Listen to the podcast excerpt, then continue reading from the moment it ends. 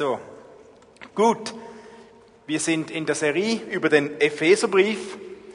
Jens hat letzte Woche zu uns gesprochen über die Einheit der Gläubigen und über den Mut, den es manchmal braucht zur Einheit. Und heute schauen wir weiter im vierten Kapitel vom Epheserbrief, was Paulus uns zu sagen hat. Und wir werden einfach so Vers für Vers durchgehen und zusammen anschauen, Ihr findet sie ja auch auf dem Predigtzettel abgedruckt, da könnt ihr gerne mitlesen. Lasst uns gleich einsteigen. Epheser 4, Vers 7. Jedem Einzelnen von uns aber ist die Gnade gegeben nach dem Maß der Gabe des Christus. Ein bisschen ein komplizierter Satz. Jedem Einzelnen ist die Gnade gegeben nach dem Maß der Gabe. Paulus vergleicht hier die Gnade Gottes, welche ein Geschenk voll impliziert, auch mit der Gabe Gottes.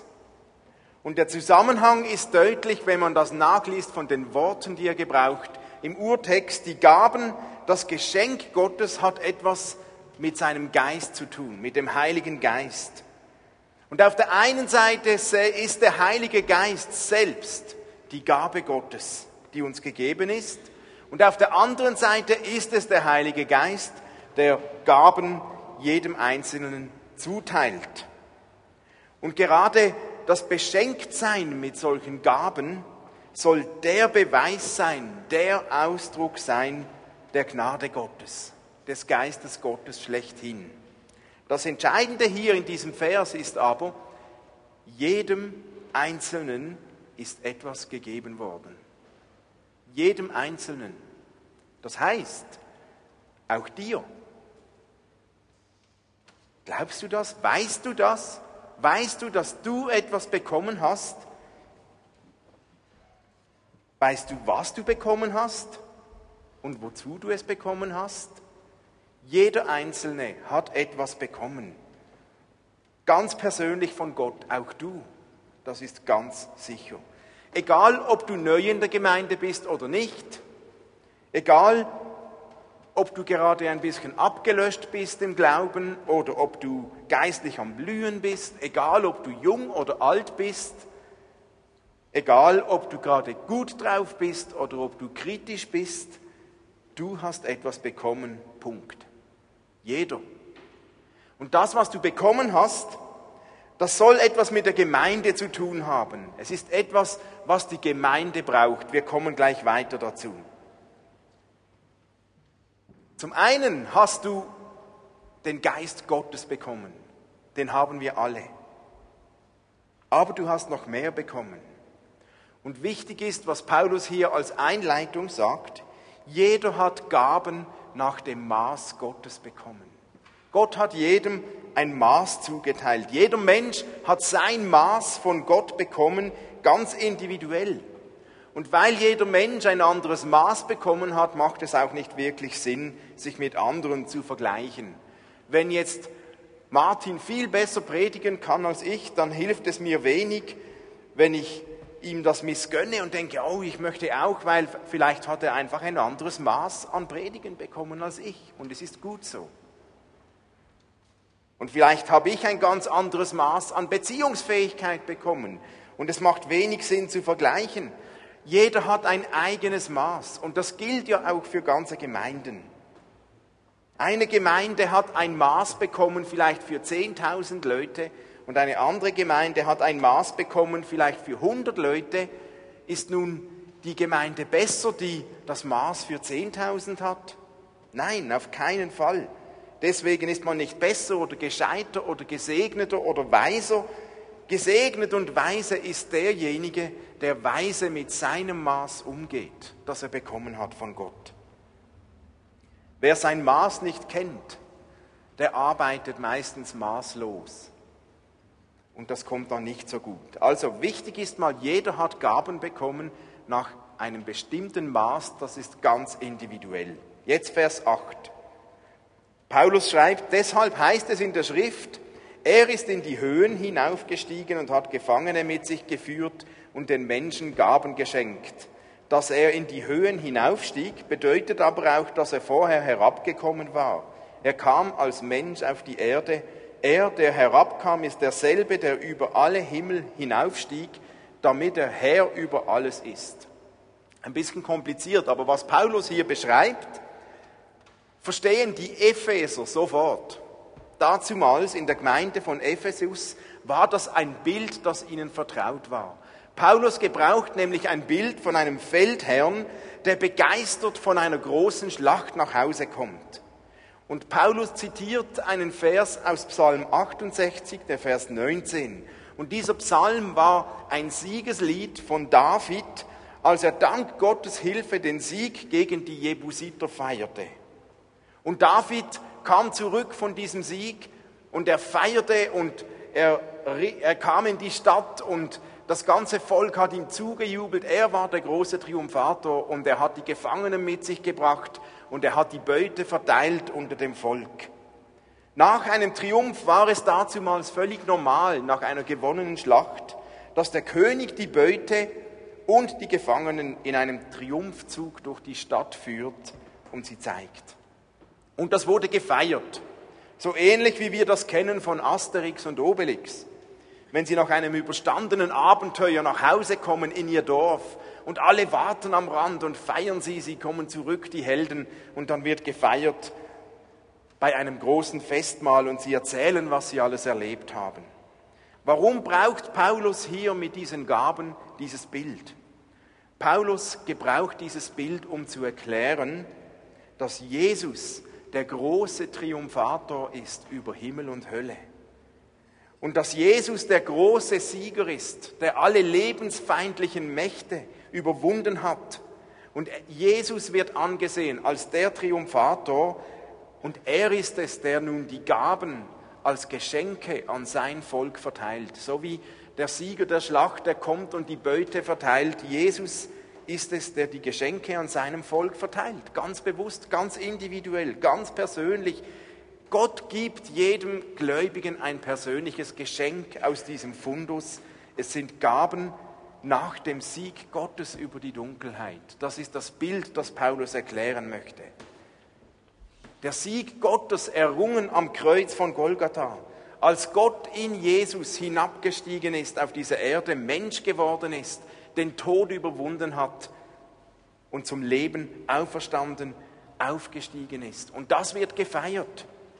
Und mit diesem Bild, dem Bild eines Siegers der großen Schlacht, will Paulus sicherstellen, dass alle verstehen und wissen, woher diese Gaben kommen, wer der Geber dieser Gaben ist, wer der Triumphator ist, damit sich niemand etwas auf seine Gabe einbilden kann, damit auch niemand das Gefühl hat, er sei besser oder größer, nur weil sein Maß anders ist als der, dasjenige eines anderen.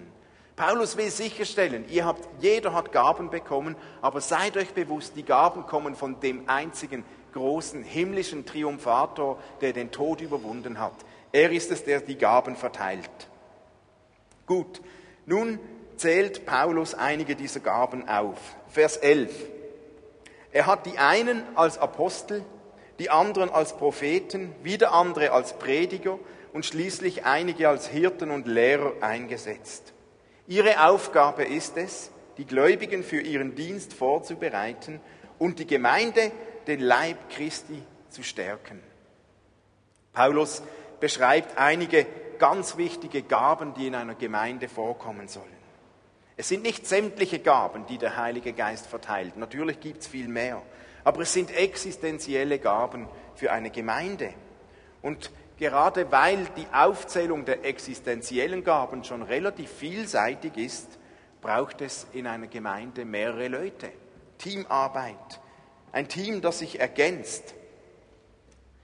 Paulus redet von Apostel. Und ihr habt auf dem Predigtzettel jetzt bei diesen Gaben überall ein kleines Feld offen.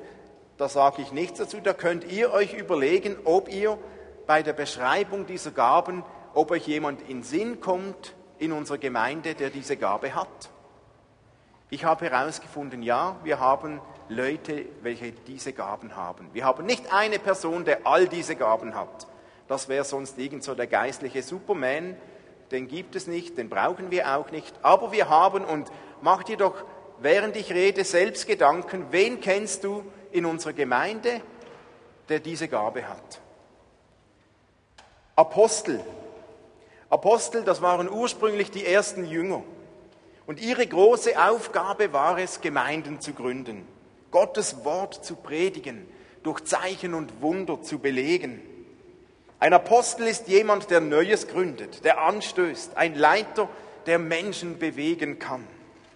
Jemand auch, der vorausgeht, der vorausdenkt, der Visionen hat, der Ziele hat, der vorausdenkt, der immer schon gedanklich ein Stück weiter vorne ist, manchmal vielleicht auch andere überfordert, aber auch viel inspirieren kann.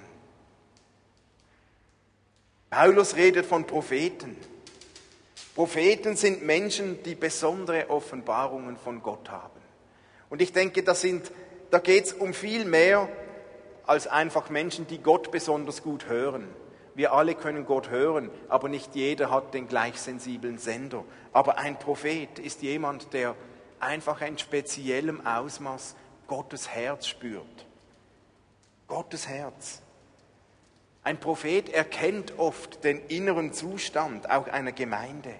Ein Prophet erkennt auch viel schneller das Herz des Menschen und bekommt von Gott tatsächlich spezielle Einblicke in seine Pläne. Dabei sind Propheten heute viel weniger als damals im Alten Testament einfach die Ermahner, die das Gericht ankünden, sondern sehr oft Ermutiger. Sie ermutigen, Sie zeigen Gottes Gedanken und Gottes Herz und das gerade trotz oder in allem menschlichen Planen und Funktionieren. Dann Evangelisten. Das sind Menschen, denen es besonders einfach fällt, in Kontakt zu kommen mit anderen Menschen, die Gott noch nicht kennen. Das sind Evangelisten sind Menschen, denen es gelingt, ganz kreativ und lebendig Gottes Wort, Gottes Evangelium zu verkünden und zu erklären. Sie schulen andere, damit diese ausgerüstet werden zu evangelisieren. Und Gott schenkt Evangelisten eine Gabe, das Evangelium ganz einfach, simpel, verständlich, bedeutsam zu erklären. Hirten zählt Paulus auf. Hirten sind Menschen, welche eine besondere Gabe haben, sich um einzelne Menschen zu kümmern. Hirten sind Menschen, welche ein hohes Maß an Beziehungsfähigkeit haben. Die bleiben gerne an einem, lange an einem Ort und kümmern sich um Menschen. Das sind Menschen, die Wärme, die Geborgenheit vermitteln. Bei ihnen öffnen sich andere Menschen gerne. Sie erzählen, sie stärken andere Christen und sind nahe bei Menschen. Sie kümmern sich um die Not von Menschen. Und schließlich nennt Paulus Lehrer. Lehrer sind Menschen des Wortes. Oft sind solche Menschen wortgewandt, wortgewaltig. Sie schaffen es, Gottes Wort lebendig zu machen. Sie inspirieren andere. Sie können Gedanken Gottes erklären und verständlich machen. Oft sind ihre Erklärungen logisch, einleuchtend. Das sind Menschen, die leben mit der Bibel, die graben in der, in der Bibel, die forschen und tauchen in Texte ein und finden auch immer wieder ganz weise Zusammenhänge, Kontexte und können diese ganz packend weitergeben. So ganz existenzielle Gaben für die Gemeinde, welche Paulus aufzählt.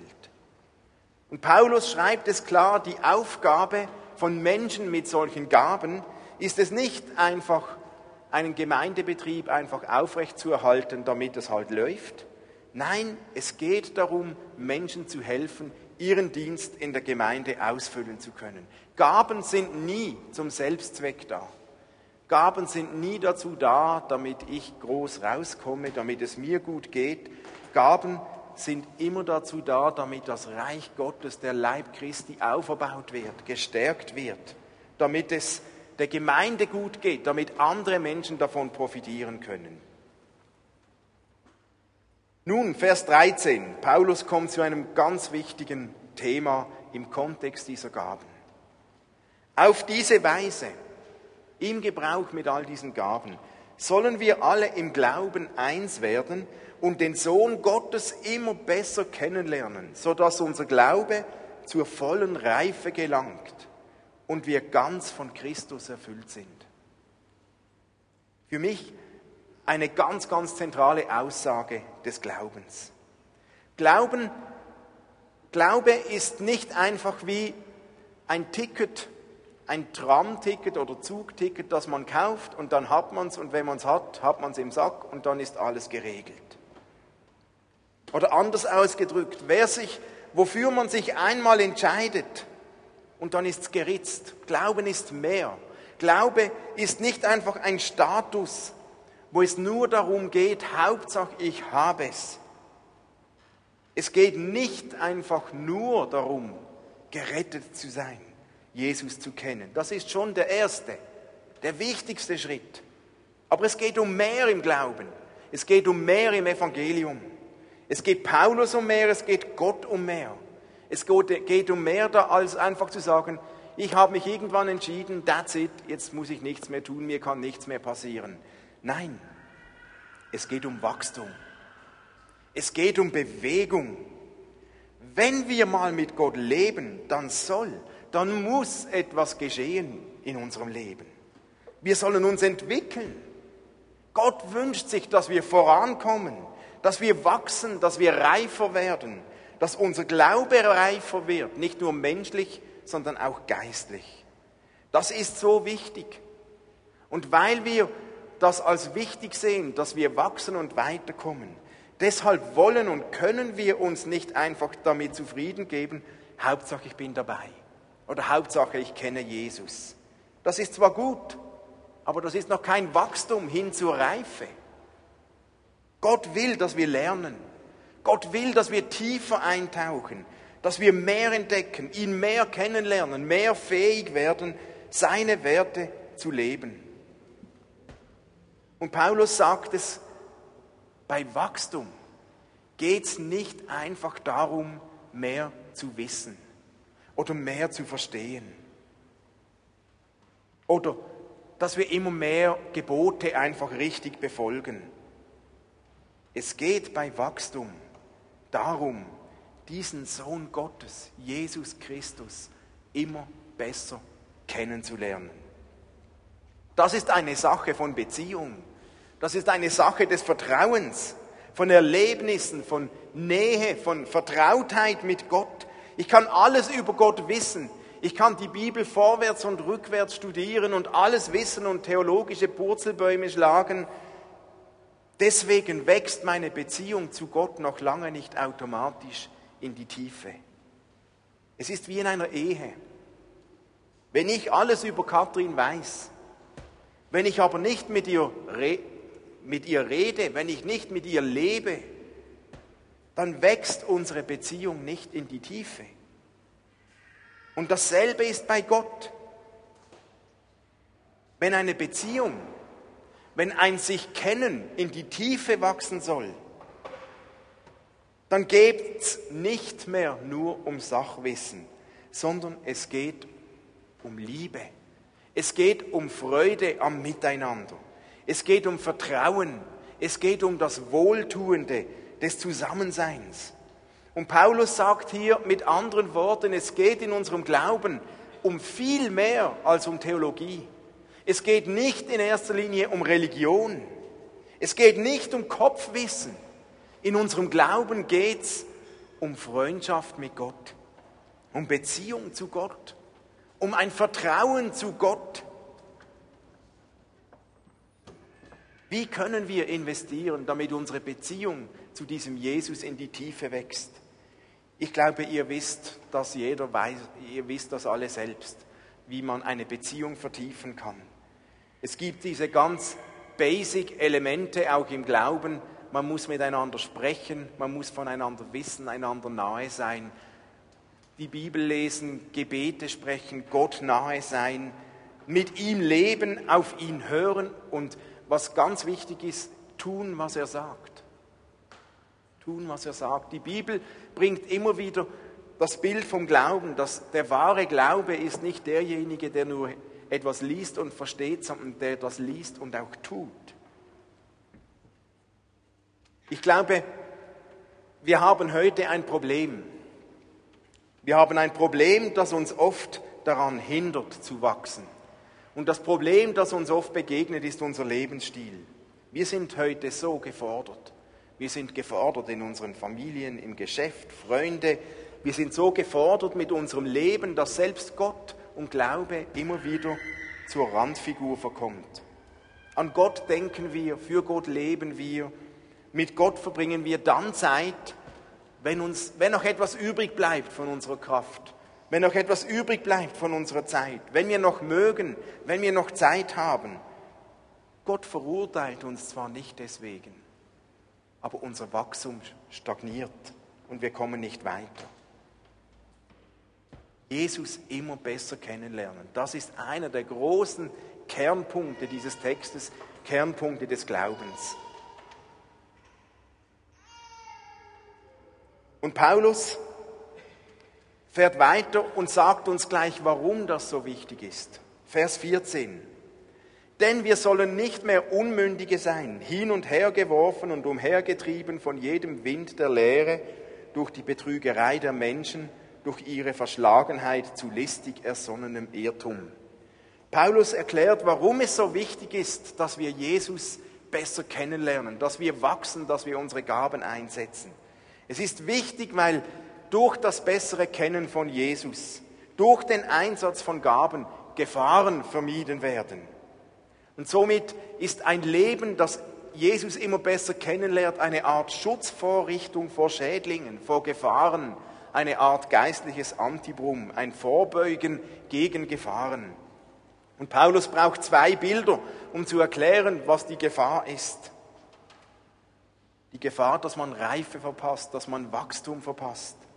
Man ist eben unmündig, wie ein unreifes Kind, sagt Paulus. Und er gebraucht das Bild der Schifffahrt. Wie ein Schiff wird man dann von Wellen hin und her geworfen, von den Wogen hin und her geworfen. Der Wind, die Wellen treibt einem einfach hin und her. Ein Schiff wird dann von Wellen hilflos hin und her getrieben, wenn es keinen Antrieb mehr hat oder wenn die Steuerung nicht mehr funktioniert, wenn die Stabilität fehlt.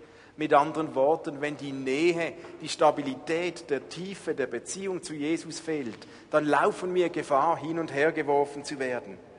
Und Paulus redet von Betrügerei der Menschen.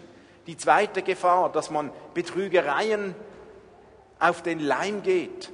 Und im Griechischen heißt es hier, die Betrügerei der Menschen braucht Paulus ein Wort, das auch Würfelspiel bedeutet. Und er vergleicht hier und sagt, Wer zu wenig Tiefe in seinem Leben hat, läuft Gefahr, wie ein Würfelspiel dem Zufall ausgesetzt zu sein. Ein Würfelspiel ist das Bild, es ist ein Glücksspiel, ein Spielball, es kommt zu einem zufälligen Ergebnis. Aber das ist der Gegensatz zum Gewissheit, zur Gewissheit des Glaubens, zur Tiefe, wer verwurzelt ist in der Liebe Gottes. Wenn es in unserem Leben als Christen, wenn es in, uns, in, in unserem Leben einer Gemeinde an Wachstum, an Erkenntnis, an Tiefe der Beziehung zu Jesus mangelt, dann ist man ähnlich wie ein kleines Schiff in der Gefahr, von Wind und Wellen hin und her geworfen zu werden. Und man läuft Gefahr, dass man seine Meinung wie ein Glücksspiel prägt oder wechselt, je nachdem, welche Würfel geworfen werden. Man ist in der Gefahr, ungesunden Lehren, Irrlehren, Interpretationen und Dynamiken ausgesetzt zu werden. Eigentlich ein interessantes Bild. Paulus sagt auf Deutsch, hey, wenn wir Jesus immer besser kennenlernen, dann ist es auch viel einfacher, einen gesunden Glauben zu haben, eine gesunde Gemeinde zu sein, eine gesunde Linie zu haben im Leben, einen gesunden Kurs zu fahren. Und das gilt für Gemeinden als auch für ganz persönliche, für unser persönliches Leben. Ich finde das interessant, mir gefällt das an Paulus. Wir wären uns gewöhnt, um tiefer zu kommen, brauchen wir die besten Konzepte, die neuesten Konzepte, die neuesten Ideen, die neuesten Statistiken und die neuesten Auswertungen, was im Gemeindebau gerade am meisten Dynamik und Segen bringt, das ist alles nett und gut. Was aber viel wichtiger ist, dass unsere Beziehung zu Jesus ganz persönlich in die Tiefe wächst. Und da bist du gefragt, wie du deine Beziehung zu Jesus lebst. In deinem Alltag, von Montag bis Samstag, nicht nur am Sonntag hier im Gottesdienst. Da bin ich gefragt. Ich meine, da bin ich auch gefragt zwischen Montag und Samstag. Jeder von uns ist gefragt. Paulus fährt fort, Vers 15. Stattdessen lasst uns in Liebe an der Wahrheit festhalten und in jeder Hinsicht Christus ähnlicher werden, der das Haupt seines Leibes der Gemeinde ist. Durch ihn wird der ganze Leib zu einer Einheit und jeder Teil erfüllt seine besondere Aufgabe und trägt zum Wachstum der anderen bei, so dass der ganze Leib gesund ist und wächst und von Liebe erfüllt ist. Es ist wie eine Wiederholung. Christus tiefer kennenlernen, die Beziehung vertiefen, mit dem Ziel, diesem Christus immer ähnlicher zu werden. Und Paulus redet vom Motor, von der Stabilität, von Wahrheit und Liebe. Christus ähnlicher werden, in allem, aber vor allem auch in Bezug auf Wahrheit und Liebe. Und wie kommen wir zu Wahrheit und Liebe? Wie kommen wir dazu, dass Wahrheit und Liebe uns tiefer prägt und uns tiefer ausmacht? Wie kommen wir dazu, unsere Liebe zu vertiefen, wenn uns Liebe fehlt? Indem wir dort andocken, wo die Quelle der Wahrheit und der Liebe ist. Jesus hat von sich selbst gesagt, ich bin der Weg, die Wahrheit und das Leben. Jesus selbst ist die ultimative Wahrheit. Und im ersten Johannesbrief und an vielen Orten der Bibel heißt es, Jesus, Gott ist die Liebe selbst, die Quelle der Liebe selbst. Wahrheit und Liebe, beide haben ihren Ursprung in der Offenbarung Gottes und beide werden uns Menschen durch Gottes Geschenk, durch seine Gnade, durch seine Gabe weitergegeben und mitgegeben. Und hier bekommt wieder, und da schließt sich der Kreis wieder zum Anfang, der Heilige Geist eine ganz zentrale Rolle. Johannes 16, da sagt Jesus, wenn aber jener, der Geist der Wahrheit kommen wird, der wird euch in alle Wahrheit leiten. Und uns ist dieser Geist der Wahrheit gegeben. Und Paulus sagt in Römer 5, Vers 5, denn die Liebe Gottes ist ausgegossen in unsere Herzen durch den Heiligen Geist, welcher uns gegeben ist. Gottes Geist ist die Wahrheit und die Liebe. Und wenn Gottes Geist in uns lebt, wenn er in uns Gestalt annimmt, wenn er in uns Raum hat, dann wird uns die Gegenwart des Geistes die ultimative Hilfe und Kraft sein, um tiefer einzutauchen in die Wahrheit, in die Liebe, damit wir wachsen auf das Ziel hin, Christus ähnlicher werden, Jesus immer besser kennenlernen. Und das wird uns verändern. Ich finde das eine ganz wichtige Dynamik, weil viele Christen werden zwar älter, aber nicht automatisch reifer in ihrem Glaubensleben. Paulus schreibt in der Bibel davon, er vergleicht viele Christen mit Säuglingen, die immer noch Milch brauchen. Und er sagt, hey, reifer werden heißt, man braucht nicht mehr nur Milchnahrung, sondern feste Nahrung. Aber geistliches Wachstum vollzieht sich nicht einfach nur automatisch, indem man da sitzt und denkt, Hauptsache, ich habe es. Man muss sich bewusst auf diesen Jesus einlassen, diesen Geist der Wahrheit, der Geist der Liebe einladen in unser Leben, auf diesen Prozess einlassen, Gottes Wirken zulassen, Gottes Geist bewusst immer wieder einladen in unser Leben, auf ihn hören und an ihn und ihn an uns heranlassen. Und dann wird er diese Früchte des Geistes in uns produzieren, welcher Paulus in Galater 5 aufzählt. Da redet er auch von Liebe, von Friede, von Freude, von Sanftmut. In unserer heutigen Zeit, wo, wo wir oft so gefordert sind und müde sind, da tönt die Botschaft nach Wachstum, nach Bewegung, nach mehr Beziehung, weil das braucht ja Zeit, das braucht irgendwie geistliche Energie Ich bin mir bewusst, das tönt nicht sonderlich attraktiv. Und die Botschaft von Paulus, hey, Jesus immer mehr kennenlernen, ihm ähnlicher werden, Gaben einsetzen, steht ein bisschen im Gegensatz zu unserer Gesellschaftstendenz. Wir sind müde. Nicht schon wieder, nicht noch mehr. Aber es ist möglich, dass Gott im Alltag zu uns spricht. Es ist möglich, dass Gott im Alltag mit uns unterwegs ist. Es ist möglich, dass der Heilige Geist mehr Raum in unserem Leben bekommt und so werden wir auf einem Weg sein, Gott immer besser kennenzulernen. Wir haben, was wir brauchen. Wir haben alles, was nötig ist, um in die Tiefe zu wachsen. Wir haben den Heiligen Geist. Die Liebe Gottes ist ausgegossen in unser Herz. Der Geist der Wahrheit ist bei uns und wir sind mit diesem Jesus unterwegs.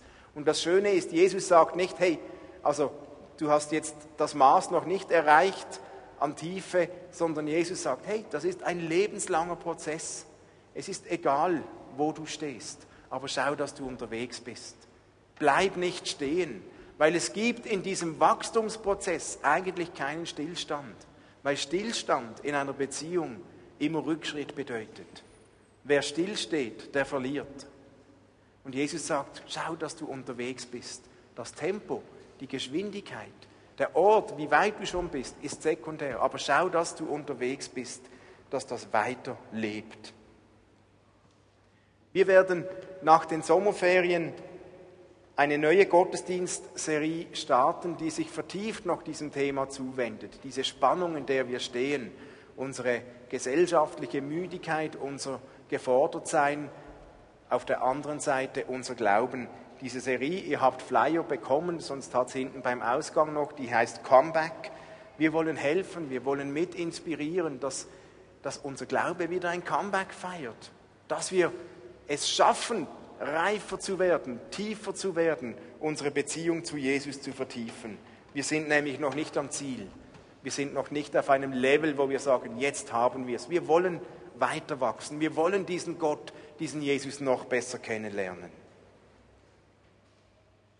Auf diese Weise, Vers 13, sollen wir alle im Glauben eins werden und den Sohn Gottes immer besser kennenlernen, so dass unser Glaube zur vollen Reife gelangt und wir ganz von Christus erfüllt sind.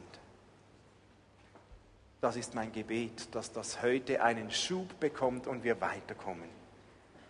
Nimm dir doch ein paar Minuten, bevor wir in eine Worship-Zeit einsteigen und frag dich, bist du in Bewegung?